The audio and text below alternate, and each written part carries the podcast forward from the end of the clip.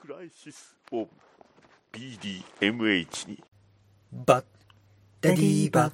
ダダダバダディーバッ。ダダダバダディーバッ。ダダダバダディーバッ。ダダダバダディーバッ。ダディーモービル放送局。はい始まりました。バッドダディモービル放送局第99回。パーソナリティのバッドダディですこの番組はアメコミを中心に僕の好きなものについて語るポッドキャストです。ということではいついに99回やってまいりました。ねえ。いやー来週100回ですよ。一体何をするのか。ねお楽しみください。ということなんですが今回はまあ何と言いますかね。えー、まあアメコミでよく話題になります、ねえーとある話題について話をしていきたいと思います、えーそれでは始めます。バッドダディモビル放送局第99回リランチリブート。ダダダバダディーバダダダダバビーダダダダバ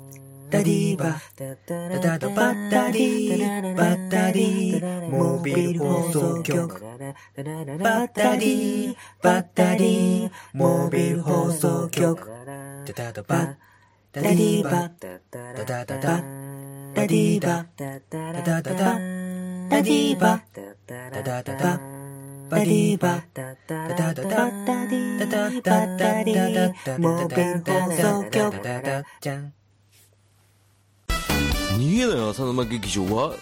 適当な浅沼。ごめんなさいなんか ぐちゃぐちゃになっちゃった。元気なテラピー。元気元気。何でも知ってる留吉。漫画読むか DVD 借りろ。たまに出る P こういうのダメだと思うよ。この2でやっております。逃げない浅沼劇場。2018年からは毎週水曜日配信予定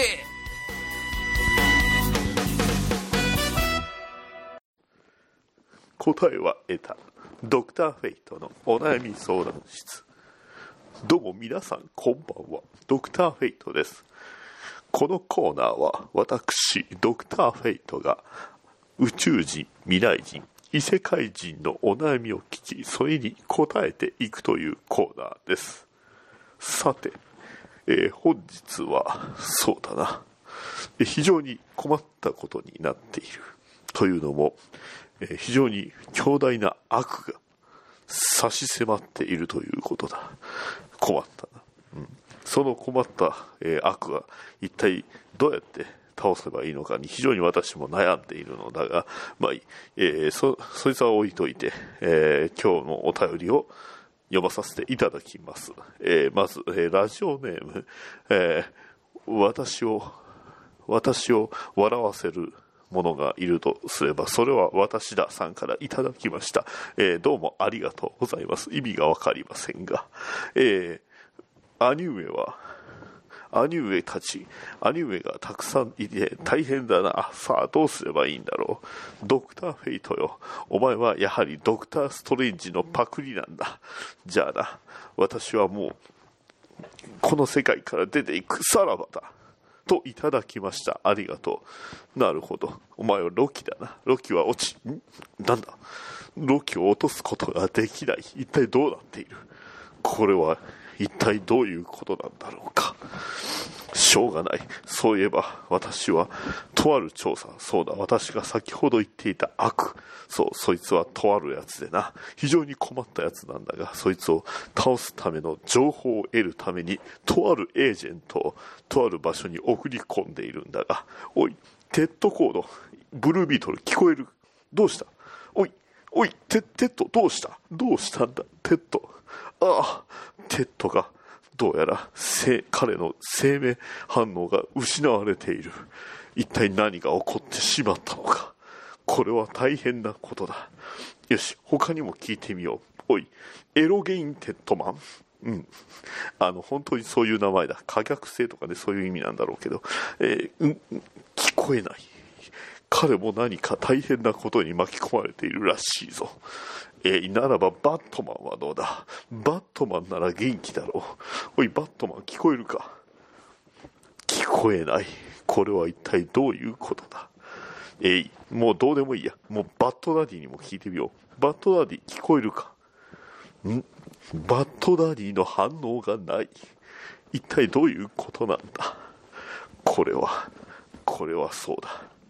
第100回に続くバットダディモービル放送局マンホールはい。というわけで、まあ、いわゆるアメコミ用語みたいな感じでね、えーよく言われるリランチとリブート。えーまあ、こういうの違いという風な話をすると結構、なんていうんですか、やっぱりいろいろそれぞれの意見があるんですけど、まあ、よく一番言われている、えーまあ、よく多くの意味で言われているという言葉が、えーまあ、アメコミというものがそもそもどういう風な形態でね、えーまあ、発売、販売されているかという話になってきます。で、えー基本的にはその、まあ、なんていうんですか、例えばディティクティブコミックで言えば、えーバットマンの、その、専門の、えーまあ、お話、バットマン中心のお話、バットマン誌であったり、スーパーマン誌で、ね、スーパーマン中心の話、ね、グリーンアロー中心、フラッシュ中心、えーそういったものがそ,、えーまあ、それぞれありましたり、まあ、例えばその、まあ、タイトルね、ジャスティスリーグっていうチームのストーリーであれば、えーチームのストーリーですよという風な形で、えナンバー、えこれ、ね、シャープ使って、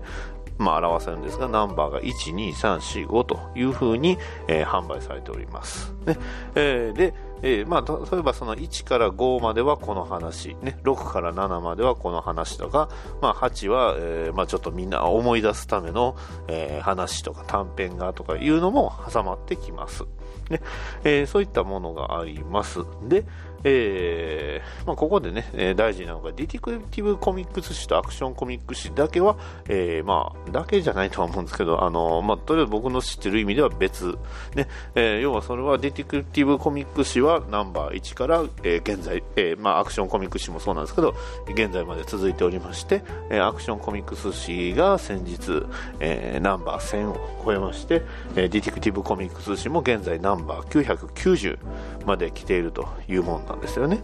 で、はい、ここでやっとね、え話出てくるくるリランチなんですが、えリランチっていうのは、まあ、意味としては再出発というものが、えーいう意味です。で、えーまあ、このあのトップファンリランチ、えー例えて言うっていうと結構いろいろあるんですけど、まず、その、えー今までの流れを継承しつつ、号数をナンバー1に戻す。ね。えーまあ、あの、また、あの、ナンバー1から始めますよ。ちょっと再出発しますよという意味、いうことがリランチというものです。ね。えーだから、例えば、そのバットマン誌においても、えーニュー52から始まったバットマン誌が、えーナンバー50ぐらいいったかな。えー50ぐらいいって、えーまあ、えーそこから、えーまあえーリバースというね、え DC ユニバースリバースというイベントを経て、えーまあ、ナンバー1に戻ると、バットマン誌ナンバー1に戻ると。ね、で、戻った際に、えーまあ、ものによってはライターさんが変わライターさん、アーティストさんが変わったりだとか、えーまあ、ライターさん、アーティストさんが変わるのはね、えーまあ、ちょこちょこいろんなタイミングであるんで、なんとも言えないんですけど、バットマン誌はね、割とわかりやすいかなと思います。ね、えーな、まあ、ナンバー1になったり、ナンバー、えーまあ、ナンバー234ただニュー52の前のバットマン誌でいうと結構続いてたと思います。ね、えーだいぶ続いてたかなとは思うんですけどね、えーでまあここでリランチがそういう意味と、ね。えー要はその、えーまあ、話の号数が元に戻、えー1からスター再スタートしますよという再出発しますよというのがリランチ、ね。これがまあ一般的な意味なんですけどね。ではリブートというものは何なのかというとこれは設定をリセットしてその初めからその再始動すると。ね、えーまあ、今までいろんなことがありました。そのいろんなことがあったのを踏まえたり踏まえなかったりして、えー設定をリセットしてもう一度始めますよと、ね。えーまあ、ストーリーをそのより現代風にね、え例えばよくありますよね。古い作品、ね、を、えまあ、リブートというような形で新しく作った時に変な違和感、ね。えーまあ、た例えるならばそのなんていうんですかあのサザエさん、ねえーサザエさんの家のテレビどう見てもね地上デジタルには見えないですよね。携帯電話ないですよね、えーそれを、えーまたリブートしましたということになった時に、えースマホを使ったりとかねえー Wi-Fi 使ったりとか いうようなことをやって、えーまあ、物語を始めますよということをするとそれはリブートという、まあ、コミックに、えーアメリカンコミックにおけるリブートというのはそういう意味です。ね。はい。非常にややこしいですかね。はい。で、えーでは今回ね、えーまあわざわざね、こうやって99回までね、になって話する、えー内容なんですけど、これじゃあ、DC ディクティブコミックスはどれぐらいリラリランチとリブートを繰り返したのかという話なんですよね。はい。これなかなか、あの、僕もそこまで把握できてるかなというと微妙ではあるんですが、僕の覚えてる限りでちょっと話させていただきますと、えーまずディティクティブコミックスの前身、えーえーナショナルアライド社、ねえーまあ、そういう会社がありまして、えーそこからね、えーまあ、ニューコミックスというね、えーまあ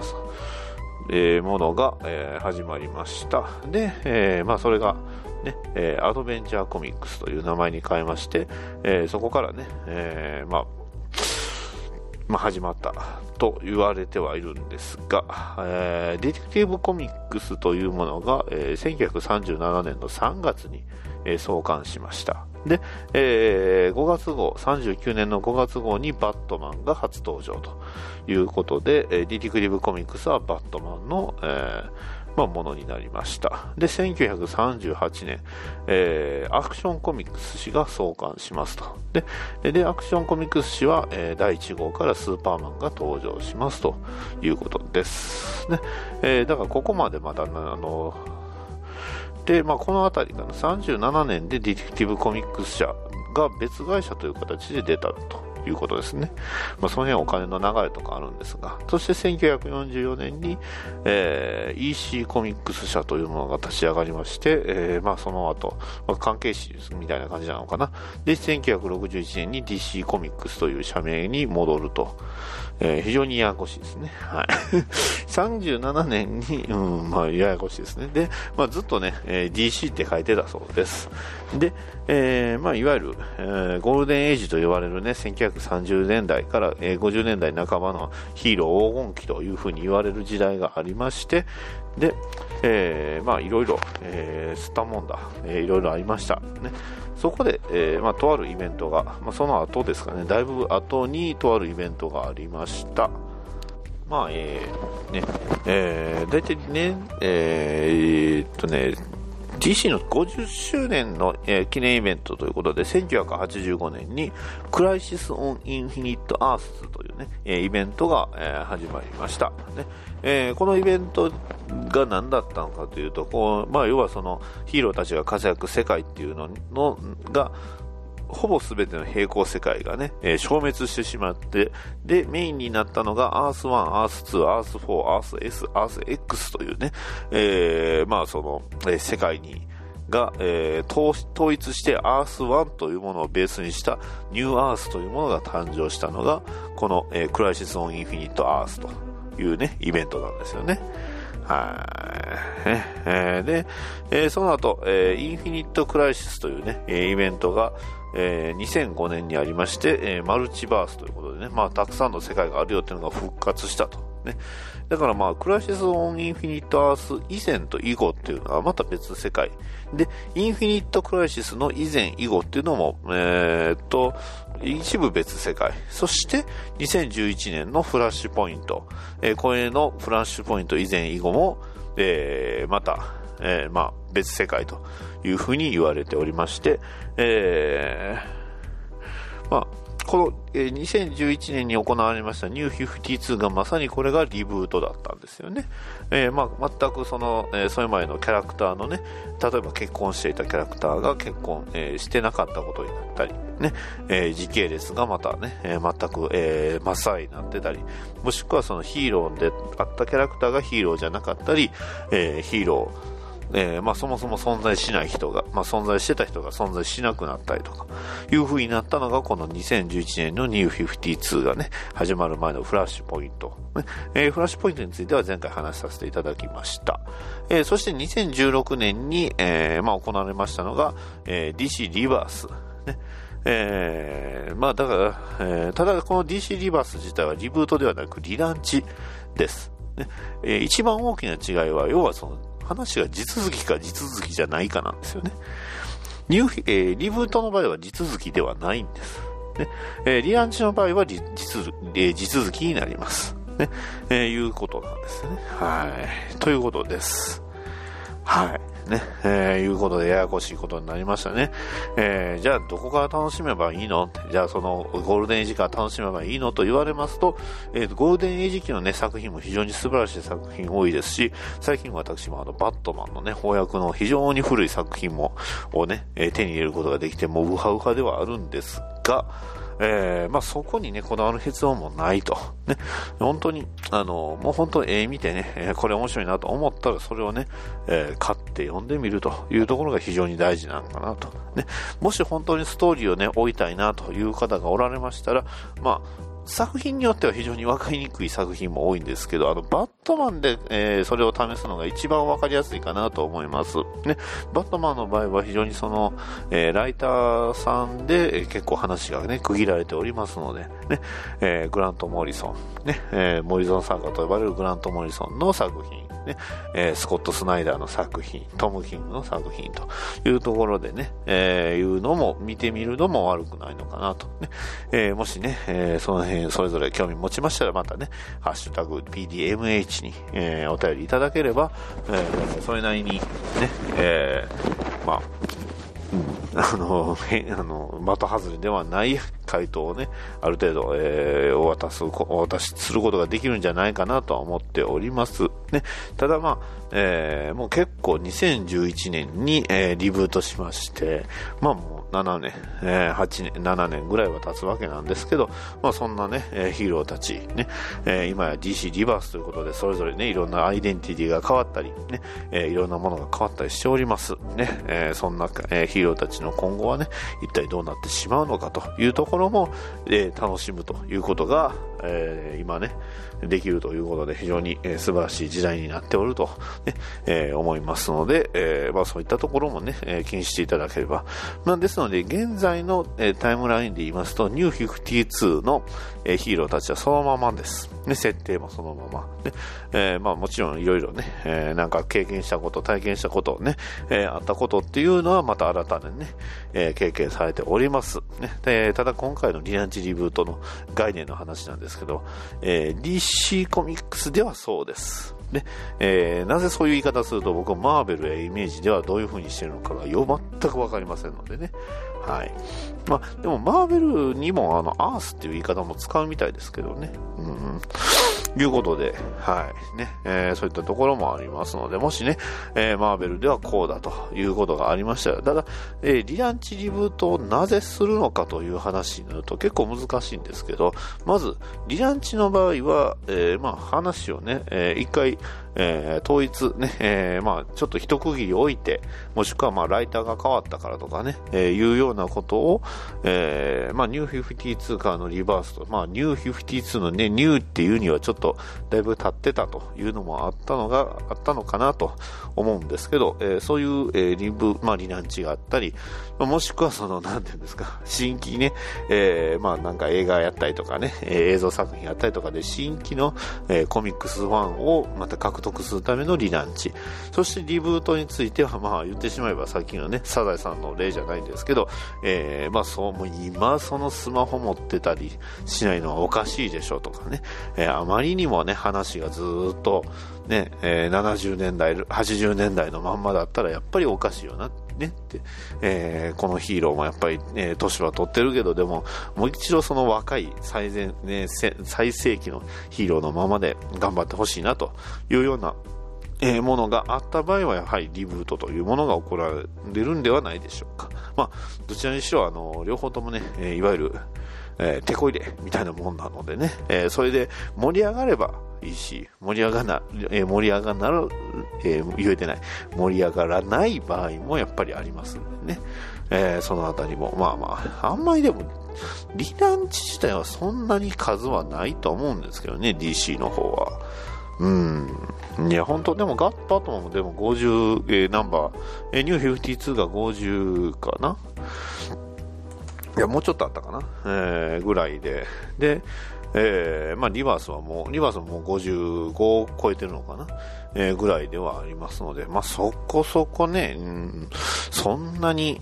え ー頻繁にポンポンポンポン設定変えたりとかはそうそうしてないよなとは思いますんでね。はい。まあ、えーマーベルの場合がどうなのかっていうのは僕にもちょっとわかりわからないです。ね。そもそもマーベルのリブートってそんなあったかなとかね。いうのはもう僕には全くわかりませんので、もしね、えーマーベルのね、ラジオ、えーポッドキャスト始まる方がおられましたら、そういった話もしていただければ、もしくは、ね、えーマーベルピックアップニュースというね、えー YouTube のね、非常に素晴らしい番組ありますので、えーこの前200回ね、えー超えてたと思うんですけど、えーそちらの方をね、えーちょっと、もし、あれであれば聞いたり、えーまあ、質問投げかけてみるというものも、えー悪くはないんで、ですかね。えーまあ、もちろんね、えー BDMG から来ましたとかは、えー言わないようにお願いしますと。ね。いうことで、えー今回、えーまあ、結構あっさりしました。ね。えーおそらく来週、おっと、もうあの、時報が鳴りましたね。はい。それでは以上になります。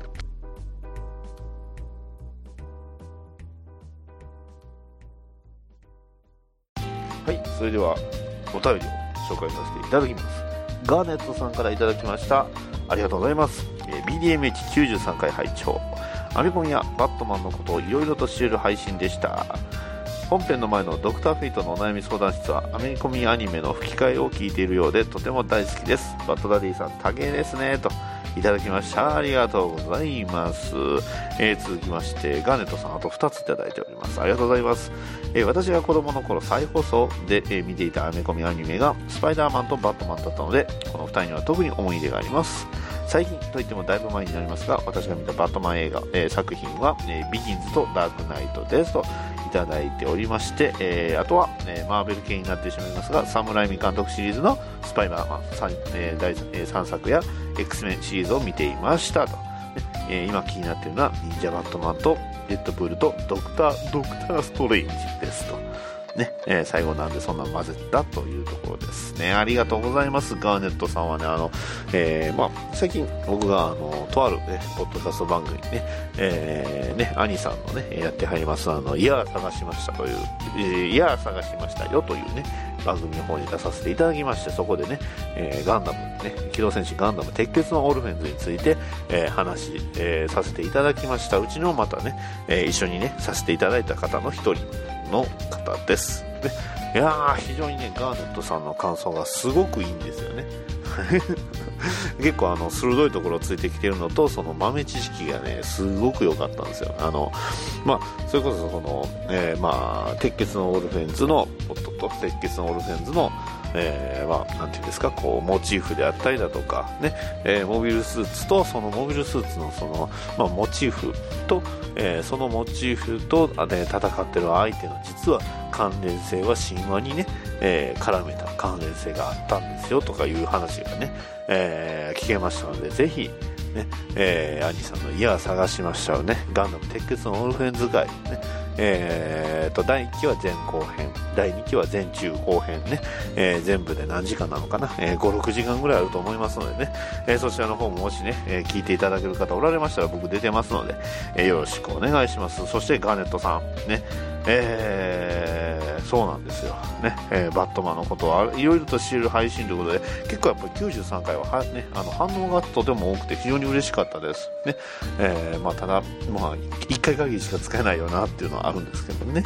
えーまあ、ドクターフェイトの相談室ね、はい、吹き替えね。そうだよ、そうだよ、みたいなね、えーそんな感じのノリをね、大切にさせていただいてます。ね、えースパイダーマンとバットマンということで、あの、アニメのスパイダーマンっていうとね、えーまあまあ、今ね、えテーマソング歌い、歌いそうになりましたけど、ありましたよね。えーまあ、ダーク、ダーク、やっぱりね、ビギンズとダークナイトっていうのは非常に、えーまあ、影影響という意味でも非常に大事な作品ですので、ね、割とね、あの、バットマンのことを知ってから聞く、見るとね、全然ね、なんか見、まあ、見方が違ってたりするんでね、非常に面白いですね。はい。で、えーまあ最後、あの、忍者バットマンが気になってるということで、えー忍者バットマンね、実は最近見に行ったんですよ、映画館で。はい。えーそれも2回目ですけどね。えーまあ、どこで見に行ったかというと、まあ、尼崎のね、えー塚口の三三劇場さんなんですけど、そこでなんとね、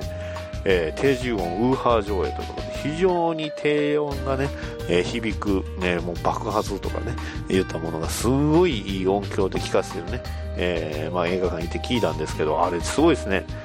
全然変わるんですよねその内容。まあ全然違うんですよね内容が。なんかえーちょっとね退屈やなと思ってたシーンが、まあえー音響のね、えー影響によってすごいこう見栄えがするというかこうメリハリが効くというかね、えーもうちょっとねあの1回見見た時実はちょっと途中寝てしまってたんですけど、えー今回その、ね、定時音ウーハー上映についてはもう全く寝ずというかあここはこんなに面白かったんだってね。いう部分もありましたのでね、えーもうちょっとね今やってないですけど本当にあの映画はあのいい音響で聴くのが一番楽しいかなと思いました、まあ、内容についてはいろいろとね、えー、ツッコミどころ多いですけどまあなかなかあれはあれで楽しんだらいいんじゃないかなと思いました、えーガーネットさんありがとうございました、ねえーデッドプールにドクターストレンジデッドプールはね、え12作とも面白いんでねいいんですけどドクターストレンジはちょっと見てないんでまあまあねえーぜひいろいろね、えーこれをきっかけに、えーいろいろなね、ものに、えー手を出してみてはいかがでしょうか。ガレットさん、ありがとうございます。えー続きまして、とめきしさんからいただきました。ありがとうございます。あー、フラッシュポイントいいな。帰って翻訳本呼ぼうと。ね。えーいうことで、とめきしさんはあの翻訳版のフラッシュポイントを持ってるんですよね。羨ましい。はい。ね、そして、ね、この最後のページでフラッシュポイント、心底買ってよかったと思いました。ですといただきました。ありがとうございます。ね、えー最後のシーンですね。大佐、えーブルースが泣きながらね、えーフラッシュに言いますね。大したメッセンジャーだな、君は。ありがとう、バディ。おやすみごろさん、ブルース。ね、はい。えーちょっと最後ちょっとふざけましたけど、はい。まあ、そんな感じでね、えー非常に最後のシーンがいいシーンでね、いやー、これはなかなか、まあ、ここからのさらにボタンをね、また読み直すとまたね、いろいろ、え見方が違ってくるんだっていうのがね、ありますので、そしてね、ウォー・オブ・ジョークリドースがね、もうあと明日か明後日かとかいうね、えー来週かというようなレベルで迫っておりますのでね、そちらの方が、まあ、まさにね、このトム・キングの書きたかったバットマンのストーリーというものをね、えーありありと感じる作品なのかな。が、えー見れますので、読めますので、翻訳で日本語でということなのでね、えーそちらの方をぜひね、えー僕はね、早いこと、え入手したいなと思っておりますのでね、はい。では、えまたね、え多くのお便り、え誠にありがとうございました。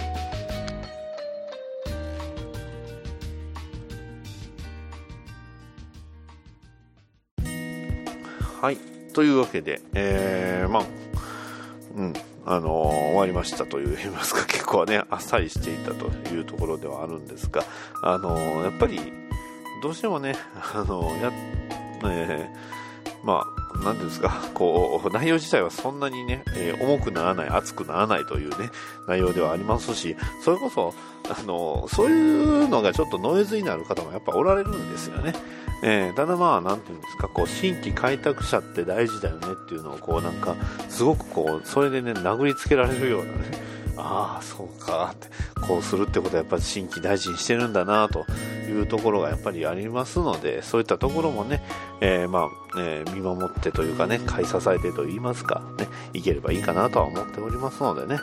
はい。えーまあ映画の関係と、あと映像関係で言いますとね、えーと、まあアクアマンと、あとはタイタンズの方がね、えーネットフリックスに予告もありますのでね、えー早いこと聞きみたいなとは思っております。はい。それでは、えーバットダディモビル放送局第99回以上になります。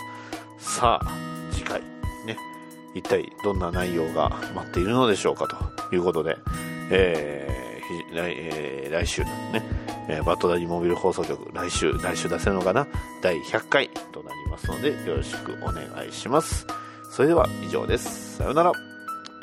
バトダディモビル放送局ではお便りを募集しております。ツイッターのハッシュタグ、ハッシュ BDMH、ツイッターバトダディモビル放送局の絵の DM、メールアドレス、batdaddymo アットマーク gmail.com へのメールもお待ちしております。ポッドキャストのレビューの方もお待ちしておりますので、もしよろしければそちらの方も書き込んでいただきますと、バッドダディ喜びます。それでは次回の配信まで、さよなら